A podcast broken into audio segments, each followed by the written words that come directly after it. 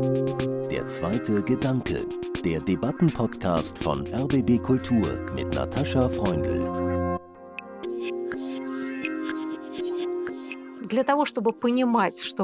Um zu verstehen, was in Russland vor sich geht, muss man aufhören, es als exotisches Land zu betrachten, in dem die unglaublichsten Dinge geschehen.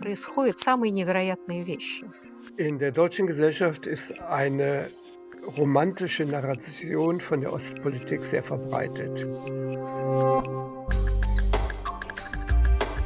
Herzlich willkommen zu einer neuen Folge von Der zweite Gedanke. Ich bin Natascha Freundl und wir zeichnen diese Debatte am Vormittag des 16. Februar 2022 auf. Dem Tag, den die USA als Datum für einen Angriff Russlands auf die Ukraine genannt hat. Das russische Volk möchte keinen Krieg. Das sagte mir vor einigen Tagen ein enger Freund in der Ukraine. Ist das so, frage ich mich. Und was hat die deutsche Ostpolitik mit dem neuen, noch kalten Krieg zwischen Russland und dem Westen zu tun? Ich freue mich sehr darüber, mit Irina Prochorowa in Moskau zu sprechen. Sie ist Verlegerin, Literaturwissenschaftlerin, eine der namhaftesten Intellektuellen Russlands. Schön, dass Sie dabei sind. Irina. Irina Prochorowa bedankt sich für die Einladung. Das sei ein wichtiges, schmerzhaftes Thema und sie freut sich auf den Austausch.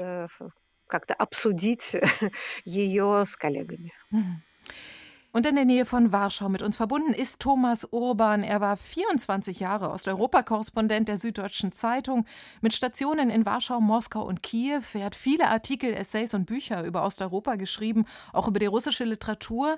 Sein neues Buch Verstellter Blick analysiert die Fehler der deutschen Ostpolitik. Ganz herzlich willkommen, Thomas Urban. Auch ich sage Strastwujte und bedanke mich für die Einladung. Es ist ein richtiger und wichtiger Zeitpunkt, darüber heute zu reden. Ein erster Gedanke, mit dem ich einsteigen möchte. In Deutschland wird meistens von der Ukraine-Krise gesprochen. Und ich frage mich immer wieder, es ist ja eigentlich keine Ukraine-Krise, sondern eine Krise zwischen Russland und dem Westen, wenn man das so allgemein sagen will. Mich interessiert, wie wird der Konflikt in Russland genannt? Uh. Вы знаете, ну, это зависит от того, с кем вы говорите. В официальной пропаганде Das hängt davon ab, mit wem Sie sprechen. In der offiziellen Propaganda wird ständig vom Konflikt mit der Ukraine gesprochen, die aller Sünden beschuldigt wird. Jede Aggression versucht zu beweisen, dass nicht das Land des Aggressors jemanden überfallen möchte, sondern dass man sich im Gegenteil schützt vor innenpolitischen Einflüssen einer Aggression. Das ist eine altbekannte Rhetorik. риторика, ее, наверное, не стоит обсуждать. Но, конечно, к сожалению, с огромным сожалению, Aber leider, leider sehen wir, wie diese imperialen Bestrebungen nach einem Phantomimperium mit einer Rhetorik geführt werden, wonach die Beziehungen zwischen Russland und der restlichen, vor allem westlichen Welt sich verhärten. Für mich als ehemaligen Sowjetmenschen ist das unerträglich. Denn mein halbes Leben verging in der Sowjetunion, die ständig die Vorstellung eines verfluchten Kapitalismus als Gefahr für den Sozialismus ausbeutete nun am Lebensende wieder zu hören, dass der Westen versucht, irgendwelche russischen Werte zu zerstören, das ist ziemlich traurig und unangenehm.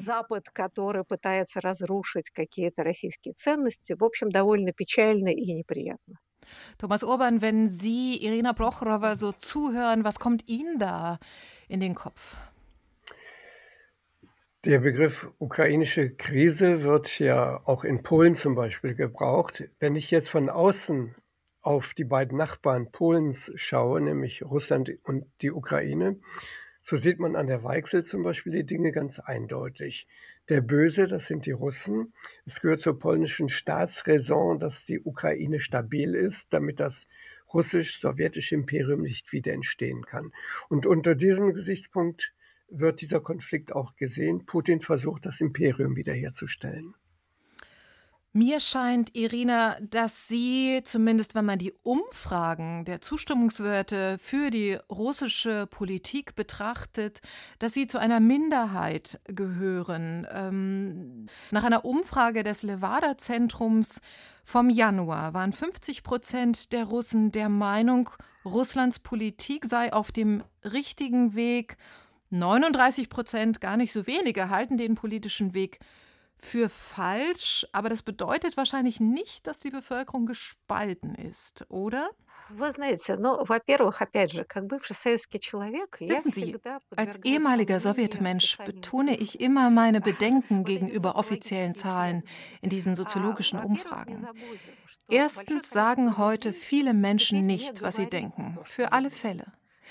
Und wenn Menschen aus dem Nichts gefragt werden, ob die Politik richtig ist, sagen viele einfach Ja, um möglichen Gefahren auszuweichen.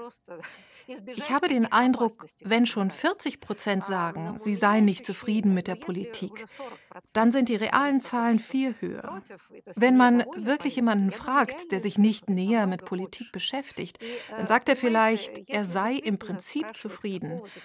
Aber wenn man fragt, ob dieser Mensch Krieg möchte, ob sein Sohn, Bruder, Vater in den Krieg ziehen sollte, dann wird er ganz klar sagen, nein.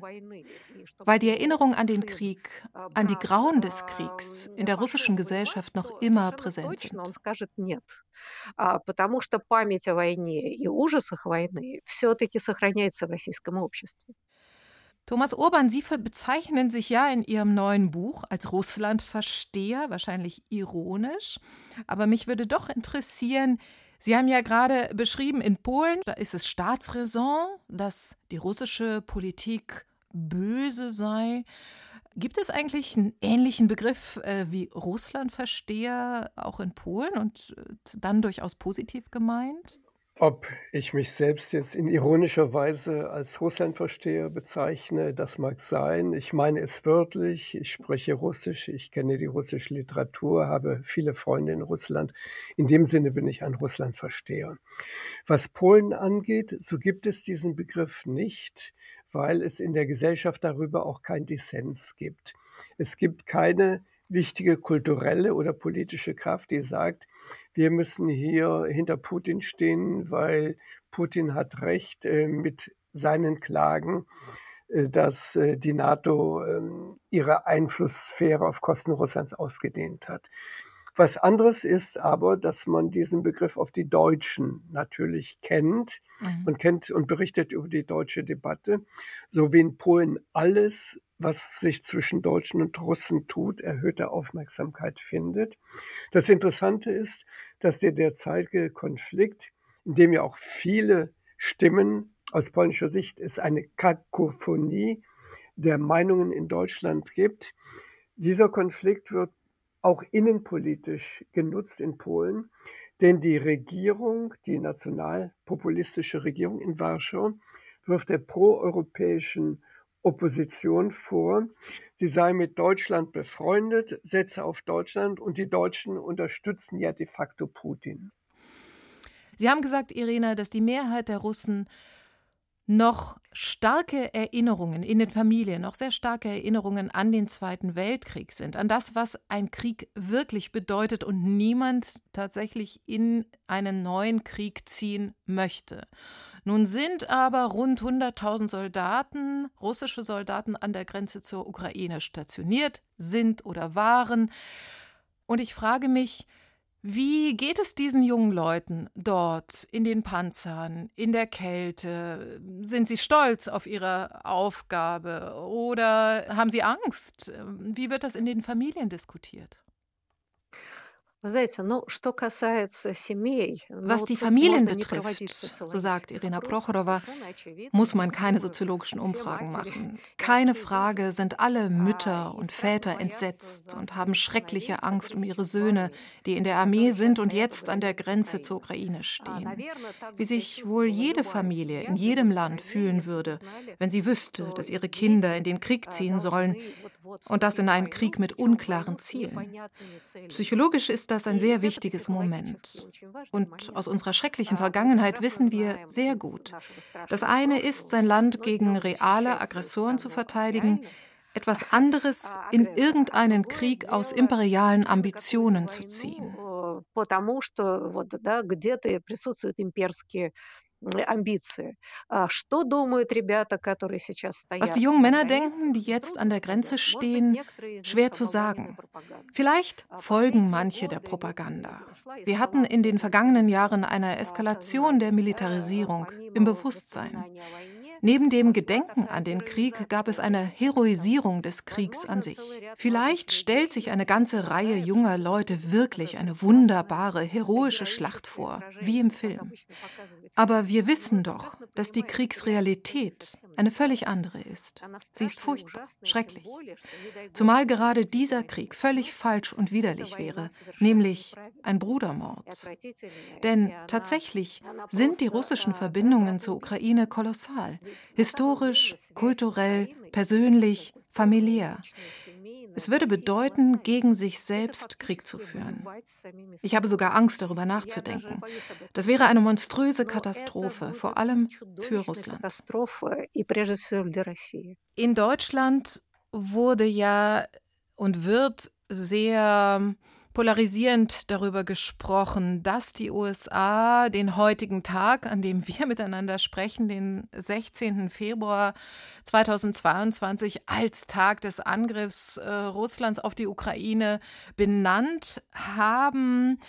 Nun gab es gestern Anzeichen eines ersten Truppenabzugs und die Sprecherin des russischen Außenministeriums erklärte dazu, der 15. Februar 2022 wird als Tag des Scheiterns der westlichen Kriegspropaganda in die Geschichte eingehen. Der Westen hat sich blamiert.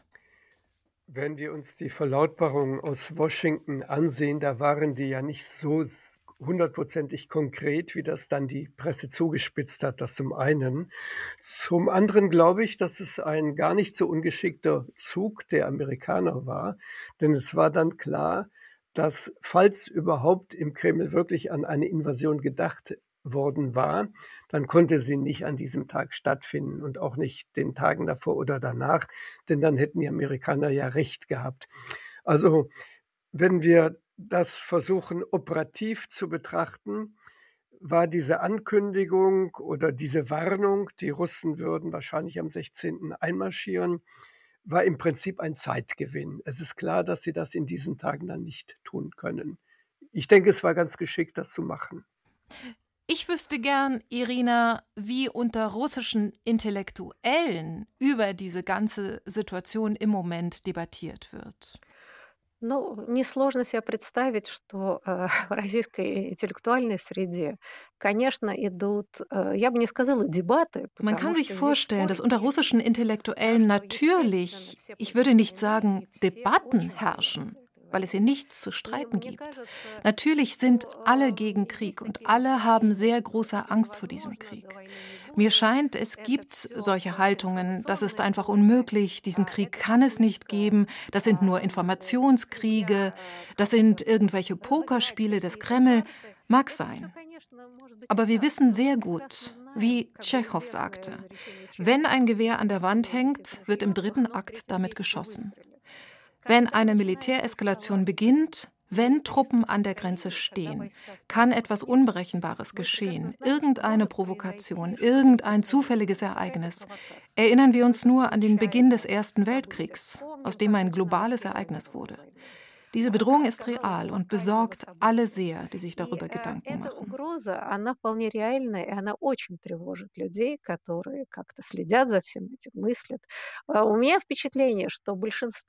Ich habe den Eindruck, dass die Mehrheit aufrichtig glaubt, dass es keinen Krieg gibt, dass das Muskelspiele sind. Aber man darf das niemals ausschließen. Gerade dieser Tage ist ein Artikel von Wladislav Surkov erschienen, der lange Chefideologe im Kreml war. Da erklärt er, dass der von den Bolschewiken 1918 unterzeichnete Friedensvertrag von Brest-Litovsk ein falscher, erzwungener Frieden gegen die territoriale Einheit Russlands gewesen sei. Das müsse revidiert werden. Das ist ein Aufruf zu Aggression, zur Expansion. Bisher nur in Worten. Aber wenn Politiker mit solchen Worten spielen, meinen sie das vielleicht nicht ernst, aber leider nehmen die Menschen das oft ernst. Und das kann tragisch enden. Deshalb würde ich mich jetzt nicht entspannen, Wenn am 16. Februar zum Glück nichts losging, heißt das nicht, dass es keinen Krieg geben kann. Deshalb müssen wir uns weiter gegen Krieg einsetzen. Это не значит, что война невозможна, поэтому продолжать бороться против войны совершенно необходимо. Was für mich interessant ist, ist, dass wir hier in Deutschland eigentlich nichts mitbekommen über die Haltung unter den Intellektuellen, von denen Irina Prochorowa jetzt gesprochen hat, dass wir auch nichts mitbekommen von der Angst in der russischen Bevölkerung vor einem realen Krieg. Das ist doch erstaunlich, Thomas Urban. Ja, das ist erstaunlich, äh, weil vielleicht auch die Medien dazu keinen Raum geben. Es gibt nur ganz, ganz wenig Redaktionen, die auch eine konsequente Kulturberichterstattung aus Russland betreiben. Äh, in dem breiten Medienstrom kommt das Thema leider nicht vor.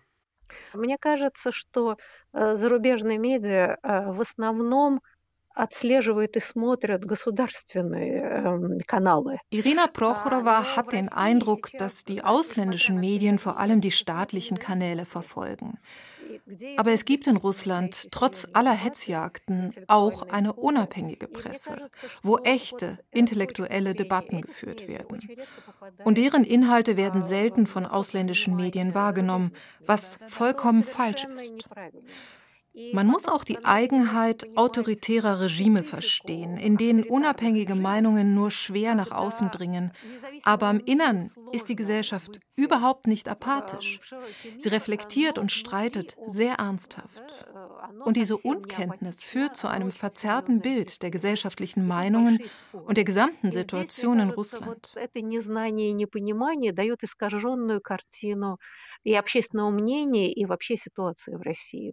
Но хочу заметить, Ich möchte hinzufügen, sagt sie, dass es in Russland, in allen großen Städten eine wirklich große Bevölkerungsschicht gibt, die sehr besorgt ist über die Situation und sehr kritisch. Für sie ist der Verlust der Freiheit, der in Russland vor sich geht, sehr schmerzhaft.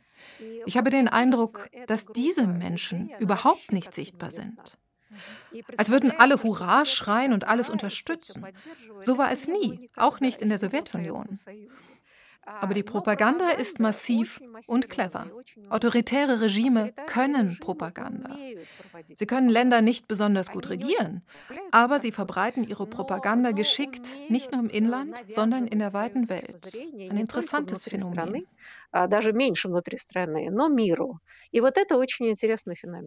Wir wollen heute auch über die deutsche Ostpolitik sprechen und der gilt Ihr neues Buch, Herr Urban. Und dieses Buch erschien in dem kleinen feinen Verlag Fototapeter. Das Buch heißt Verstellter Blick. Was meinen Sie damit? In der deutschen Gesellschaft ist eine romantische Narration von der Ostpolitik sehr verbreitet. Es gab die mutige Ostpolitik, eingeleitet von Willy Brandt und Egon Bahr. Die führte zum Dialog, zu Verträgen mit den Nachbarn, mit der DDR-Regierung, mit der Volksrepublik Polen, mit der Tschechoslowakei und mit der Sowjetunion.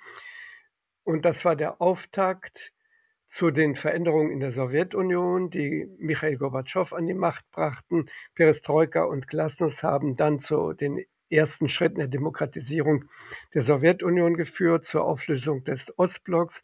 Und zusätzlich hat Gorbatschow, der gute Gorbi, den Deutschen ihre Einheit geschenkt. Das ist die romantische, so nenne ich das, Narration von der deutschen Ostpolitik.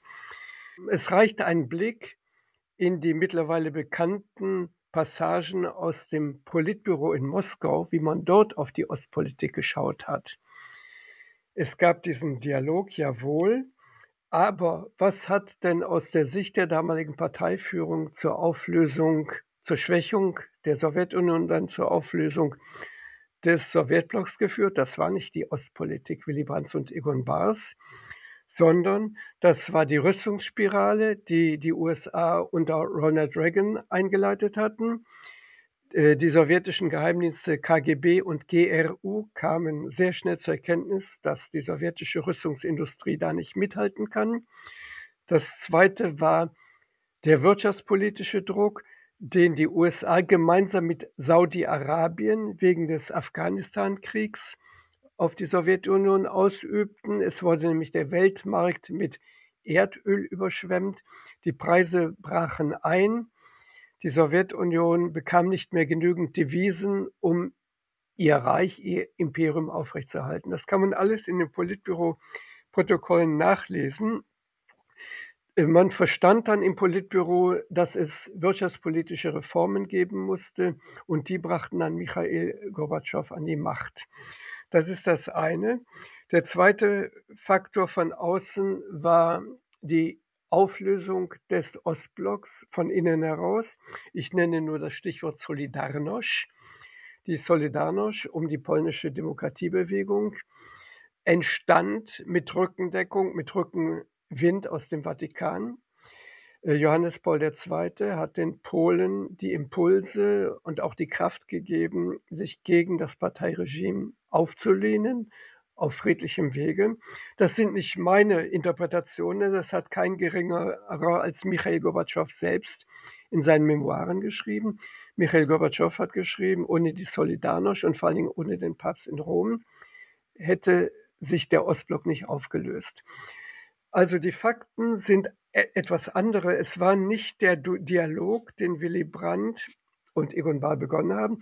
Dieser war richtig und wichtig, das betone ich denn er führte zu Erleichterungen vor allen Dingen für die DDR-Bevölkerung. Aber auf geostrategischer Ebene war dies nicht der Grund. So schauen übrigens auch nicht nur Politologen aus Polen oder aus dem Vatikan auf die Ostpolitik, sondern so schaut man auch heute in Frankreich oder im angloamerikanischen Raum auf die Ostpolitik. Es waren Schritte, die den Deutschen Erleichterung gebracht haben, aber die im Grunde die Teilung Europas in zwei Blöcke verlängert hat. Я бы все-таки хотела, да, спасибо, очень интересно, но äh, мне кажется, что все возможно, это было и так. Irina Prochorova meint, das mag alles stimmen, aber unterbewertet sei die Stimmung innerhalb der Sowjetunion. Man darf nicht vergessen, dass sich die Gesellschaft im Nachkriegsrussland sehr progressiv entwickelte. Nicht umsonst beschäftige ich mich als Verlegerin in unseren Magazinen und Büchern mit der Erforschung der spätsowjetischen Gesellschaft. Auch wenn von außen alles so aussah, als sei das dieselbe alte Sowjetunion, weil ja die offizielle Propaganda weiterging, gab es doch im Inneren eine gesellschaftliche Evolution. Neben allen außenpolitischen Faktoren reifte im Inneren schon die Überzeugung, dass man so nicht weiterleben kann.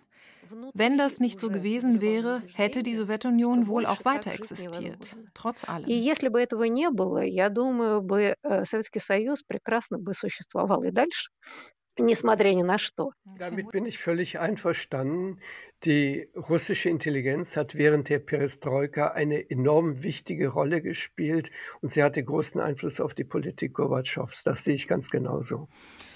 Sehr interessant. Mich würde interessieren, Herr Urban, wo Sie die größten Fehler der Ostpolitik seit dem Fall der Mauer sehen. Es gibt ja zwei Ebenen von Fehlern. Das eine betrifft die allgemeine politische Stimmung, das andere betrifft konkrete Ereignisse. Fangen wir mit dem ersten an. Man hat in den 90er Jahren versäumt, der russischen Führung unter Boris Jelzin klarzumachen, dass die Reformen nur Erfolg haben können, wenn sie verbunden sind mit grundsätzlichen Strukturreformen, was das Rechtssystem angeht, was Garantien für die Pressefreiheit äh, angeht, was Kampf gegen die Korruption angeht. Das hat man nicht ausreichend getan. Man hat gesehen, dass Jelzin große innenpolitische Probleme hatte, dass es eine ganz mächtige Front gegen ihn gab, aus Nationalisten und Kommunisten, die sich verbündet hatten gegen Jelzin. Und im Westen, in Washington, in Bonn, in Paris, in Brüssel, hat man gesagt, gut, wir werden jetzt Jelzin nicht kritisieren. Wir versuchen auch nicht jetzt auf ihn Druck auszuüben, weil seine Stellung sowieso instabil ist. Wobei ich mit Jelzin nicht nur Jelzin meine, sondern auch den ganzen Apparat an Reformern um ihn herum. Das ist ganz schwer zu beurteilen im Nachhinein, wann und wo man das hätte anders machen können. In dem Zusammenhang äh, ein paar Worte zu dem heute gern erhobenen Vorwurf, man habe mit Russland nie auf Augenhöhe verhandelt. Das stimmt nicht. Alle westlichen Führer, Clinton, Bush der Ältere, Helmut Kohl, Mitterrand, Chirac, alle haben protokollarisch alles getan, um der russischen Führung das Gefühl zu geben, wir sind alle wirklich auf Augenhöhe und wir treffen gemeinsam Entscheidungen. Also dieser Vorwurf stimmt nicht. Was einzelne Ereignisse angeht, so haben die schweren Sünden die USA begangen. Erst unter Bill Clinton, dann unter George Bush dem Jüngeren weil man nämlich bei wichtigen Fragen die Russen nicht konsultiert hat. Das betrifft die Konflikte im ehemaligen Jugoslawien, das betrifft auch den Irakkrieg. Sowohl die Serben als auch die Iraker waren traditionell Verbündete Moskaus, wurden von Moskau gestützt. Moskau hätte unbedingt in der Regulierung dieser Konflikte intensiv eingebunden werden müssen. Das haben die Amerikaner mit einer gehörigen Portion Arroganz nicht ausreichend versucht. Dann gibt es ein ganz konkretes Problem, dass Putin eigentlich den Weg geebnet hat zu dem georgisch-russischen Krieg von 2008 und auch zur Annexion der Krim. Das war die Anerkennung des Kosovo 2007, 2008. Warum spielte das eine große Rolle? Der Kosovo war ein Teil, eine autonome Provinz Serbiens. Es gab dort kriegerische Auseinandersetzung, in die die NATO eingegriffen hat, was wahrscheinlich im Moment unvermeidlich war, was dennoch ein Bruch des Völkerrechts war. Und wieder hat man die Russen nicht konsultiert. Putin musste hinnehmen, dass der traditionelle Verbündete Moskaus blamiert wurde, diskreditiert wurde vom Westen. Aber was viel wichtiger war, bisher hatte man versucht, bei der Regulierung aller Konflikte im ehemaligen Jugoslawien die bisherigen Grenzen zu behalten. Auf einmal wurde eine Region, die nicht die geringste staatliche Tradition hatte, zu einem Staat gemacht. Die Amerikaner und die Briten haben das durchgesetzt. Hier hätten sich die Deutschen mit aller Kraft dagegen stellen müssen, weil nämlich auf diese Weise Putin ein Argument bekam zur Abtrennung der georgischen Regionen Südossetien und Abchasien und auch der Krim und, und, und im Donbass. Nach dem Motto, der Westen hat das gemacht, dann können wir das ja auch machen. Die Regierung in Berlin hätte das durchaus schaffen können, weil nämlich auch China war gegen die Souveränität äh, des Kosovo, Indien war dagegen, Spanien, Frankreich, Italien, die alle Probleme mit eigenen aufmüpfigen Sezessionsbestrebungen haben, waren dagegen. Berlin hätte hier diese Staaten, die die Souveränität des Kosovo abgelehnt hätten, zusammenschließen müssen gegen Bush und auch gegen London. Und das hat man versäumt und das war ein schlimmer Fehler. Ну, знаете, я в этом смысле, я не политолог, но, к сожалению, мы все крепкие, как говорится, задним умом. Sie sei keine Politologin, betont Irina Prochorowa, aber wie man sagt, im Nachhinein ist man immer schlauer. Natürlich ist es wichtig, die Fehler der Weltgemeinschaft und auch Russlands zu verstehen. Als jemand, die aktiv an den Ereignissen der 90er Jahre beteiligt war, kann sie nur sagen, dass Jelzin zu Genüge kritisiert wurde. Im Inland und damals gab es wirklich Pressefreiheit wie auch im Ausland. Und so wichtig die Kritik war, kann man heute, 30 Jahre später, die Probleme verstehen, auf die Jelzin gestoßen ist. Der Zerfall eines totalitären Imperiums ist ein Riesenproblem. Von heute betrachtet besteht das Problem darin, dass die Sowjetunion ökonomisch zerfallen ist, aber nicht ideologisch. Das sehen wir heute in den Versuchen, so einen imperialen Zustand zu reanimieren, was ein Teil der Bevölkerung zweifellos unterstützt weil die Größe des Imperiums beschworen wird, seine Überlegenheit. Diese Rhetorik ist sehr verführerisch, nicht nur für Russen. Erinnern wir uns an die Rhetorik Donald Trumps, Make America Great Again. Das hat die Hälfte der US-Bevölkerung begeistert. Diese Tendenzen sind sehr gefährlich und bisher haben wir leider, leider keinerlei wirksames Gegengift dazu. Нет никакого действенного противоядия этой риторике. Знаете, мне кажется, что э, для того, чтобы понимать, что происходит в России, надо перестать смотреть на нее как на экзотическую страну, в которой происходят самые невероятные вещи. Wissen Sie, mir scheint, um zu verstehen, was in Russland vor sich geht, muss man aufhören, es als exotisches Land zu betrachten, in dem die unglaublichsten Dinge geschehen. Wenn wir uns die ganze Welt anschauen, dann sehen wir so einen konservativen Trend praktisch in allen europäischen Ländern, vor allem in den Ländern des ehemaligen Warschauer Pakts, aber nicht nur. Russland ist da nur das grellste Beispiel. Aber darin besteht das Problem. Warum ist die demokratische Idee überall so in der Krise? Um die dramatische russische Situation zu verstehen, muss man wahrscheinlich über die Krise demokratischer Werte sprechen. Darüber, dass sie unbedingt neu formuliert werden müssen. Denn die Gefahr, die von autoritären Regimen ausgeht, ist sehr stark. То, что нам реально не хватает, это вот таких разговоров, как мы ведем сейчас. Deshalb scheint mir, was uns wirklich fehlt, sind Gespräche wie dieses hier. Also Gespräche zwischen Intellektuellen verschiedener Länder, die in gewissem Sinne in einer ähnlich schwierigen Situation sind. Weil das Wertesystem, das sich nach dem Zweiten Weltkrieg entwickelte, jetzt demontiert wird. Und zwar sehr aktiv. Das ist eine sehr gefährliche Geschichte. Die Herausforderung, ein neues Wertesystem auszuarbeiten, betrifft nicht nur Russland, sondern ganz Europa. Ich würde sogar sagen, die ganze sogenannte westliche Welt.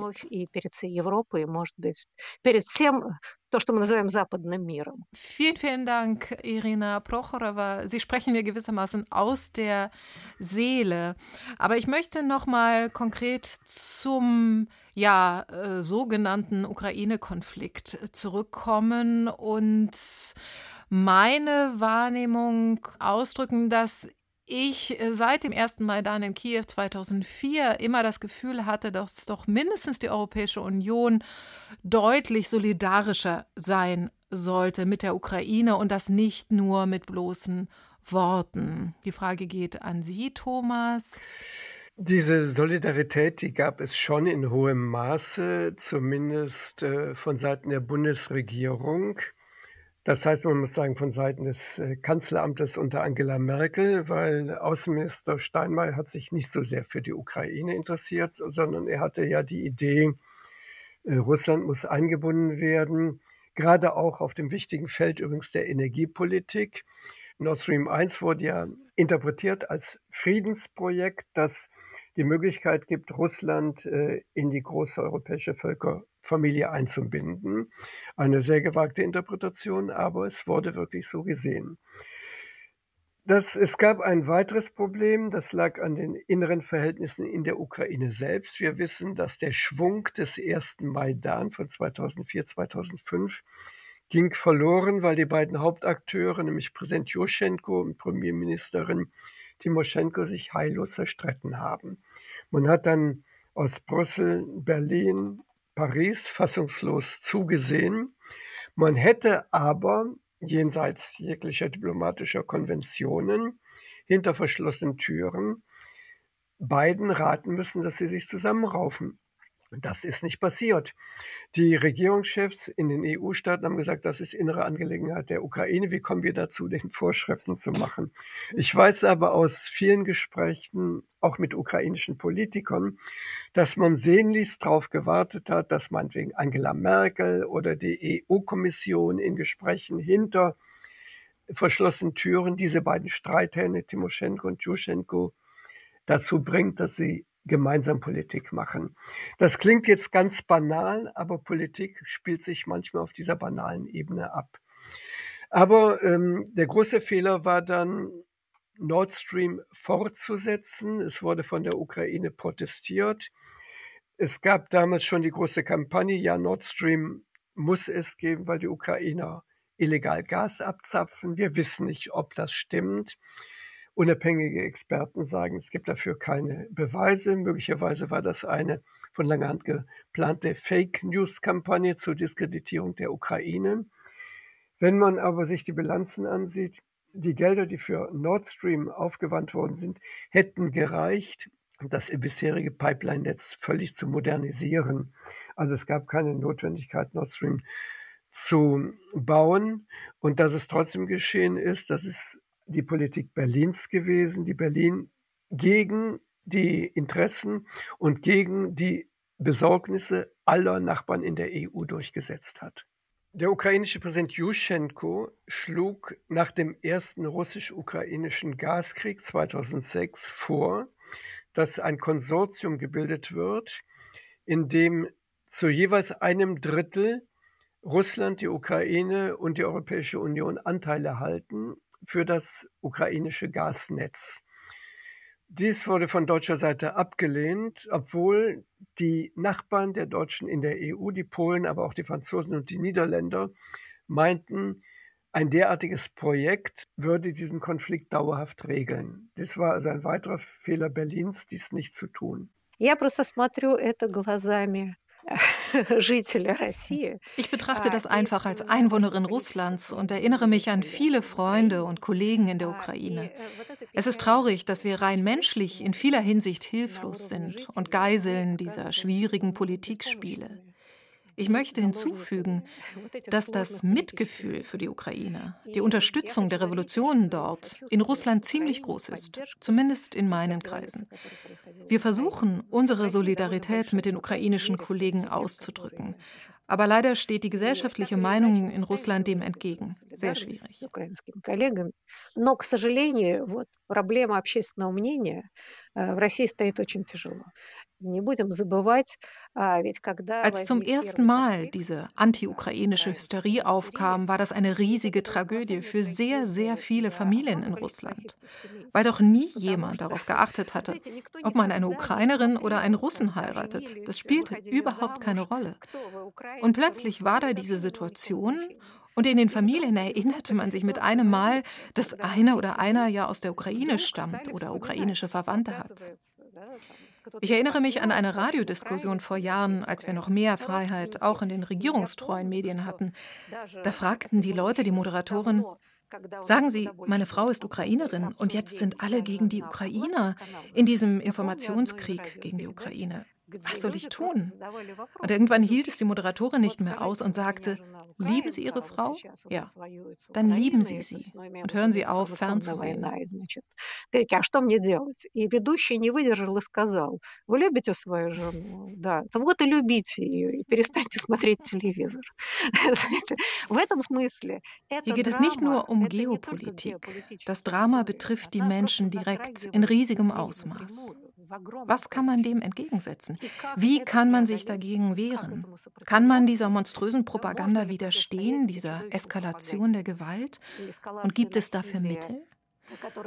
Am wichtigsten wäre, scheint mir, wenn die Leute einfach nicht auf diese Propaganda reagieren würden.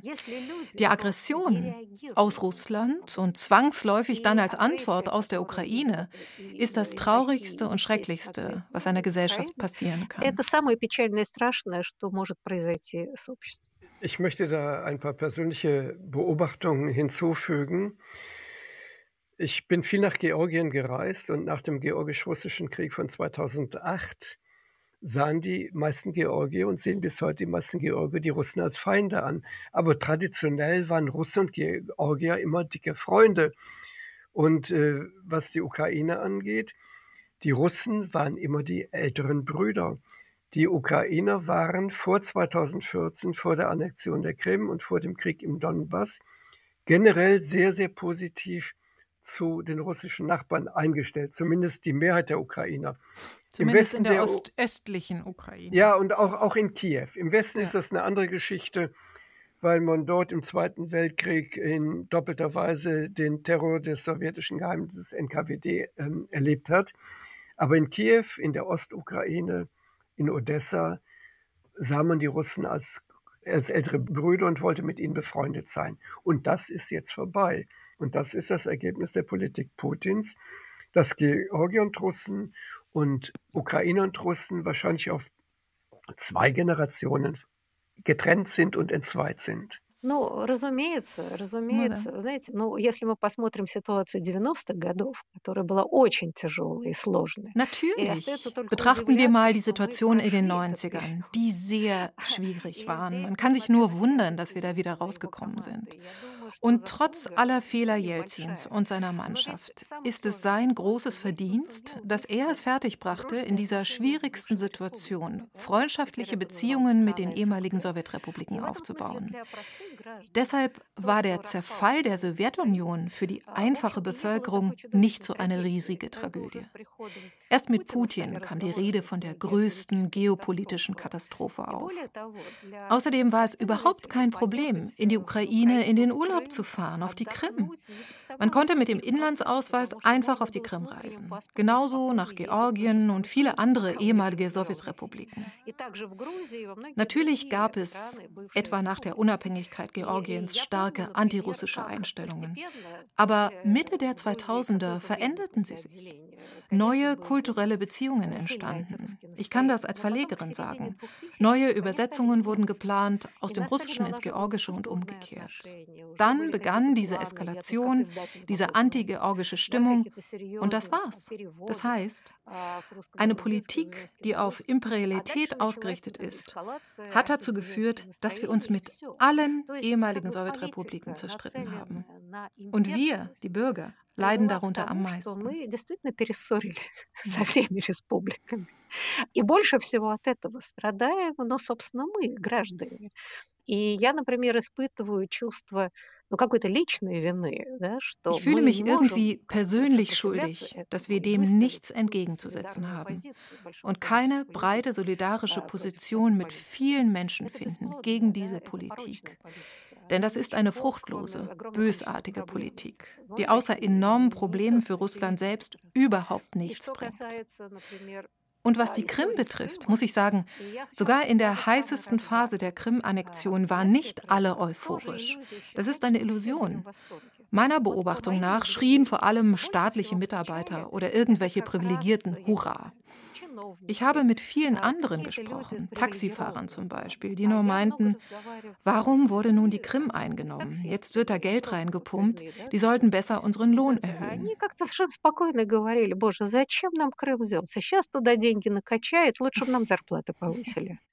Lassen Sie uns doch mal äh, gucken, was fehlt und äh, was tun. Was, что делать? Was ist zu tun?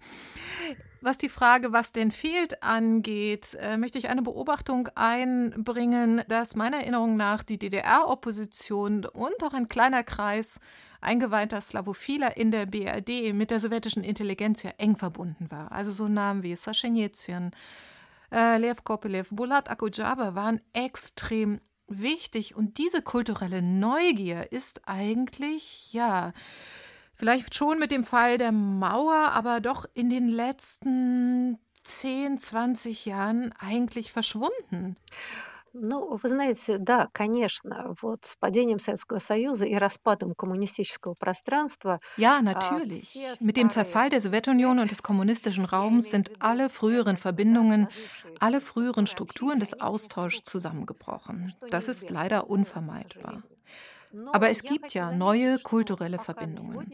Trotz der gegenwärtigen schwierigen Situation gibt es keinen eisernen Vorhang. Der Austausch zwischen Künstlern, Theaterleuten, Literaturleuten verschiedener Länder ist ziemlich frei. Deutsche Theater zeigen Gastspiele in Moskau, Bücher werden übersetzt, vielleicht werden weniger russische Bücher in andere Sprachen übersetzt. Aber gegenwärtig ist der Austausch ziemlich breit.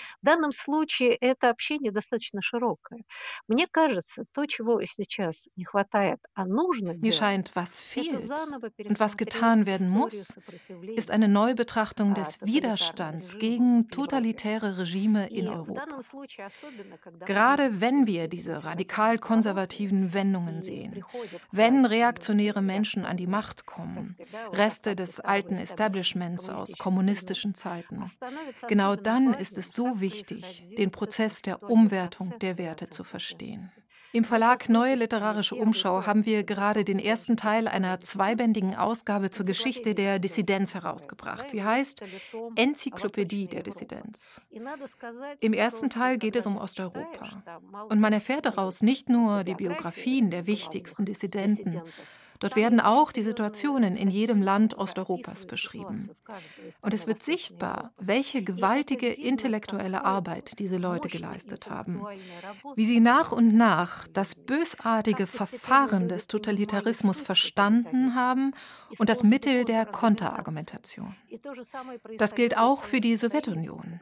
Das war eine Revolution des Bewusstseins bei viel mehr Menschen, als wir uns heute vorstellen. Mir scheint, es lohnt sich ernsthaft zu schauen, wie das freie Denken dieses totalitäre Gitter zerbrochen hat. Ich möchte noch einmal sagen, dass diese totalitären Ideen sehr leicht beeindrucken. Und wenn die letzte Generation geht, die sich an den schrecklichen Krieg erinnert und um die schreckliche Rhetorik weiß, die zu ihm geführt hat, dann sehen wir, dass die Verführungskraft dieser Ideen nicht verloren geht. Leider.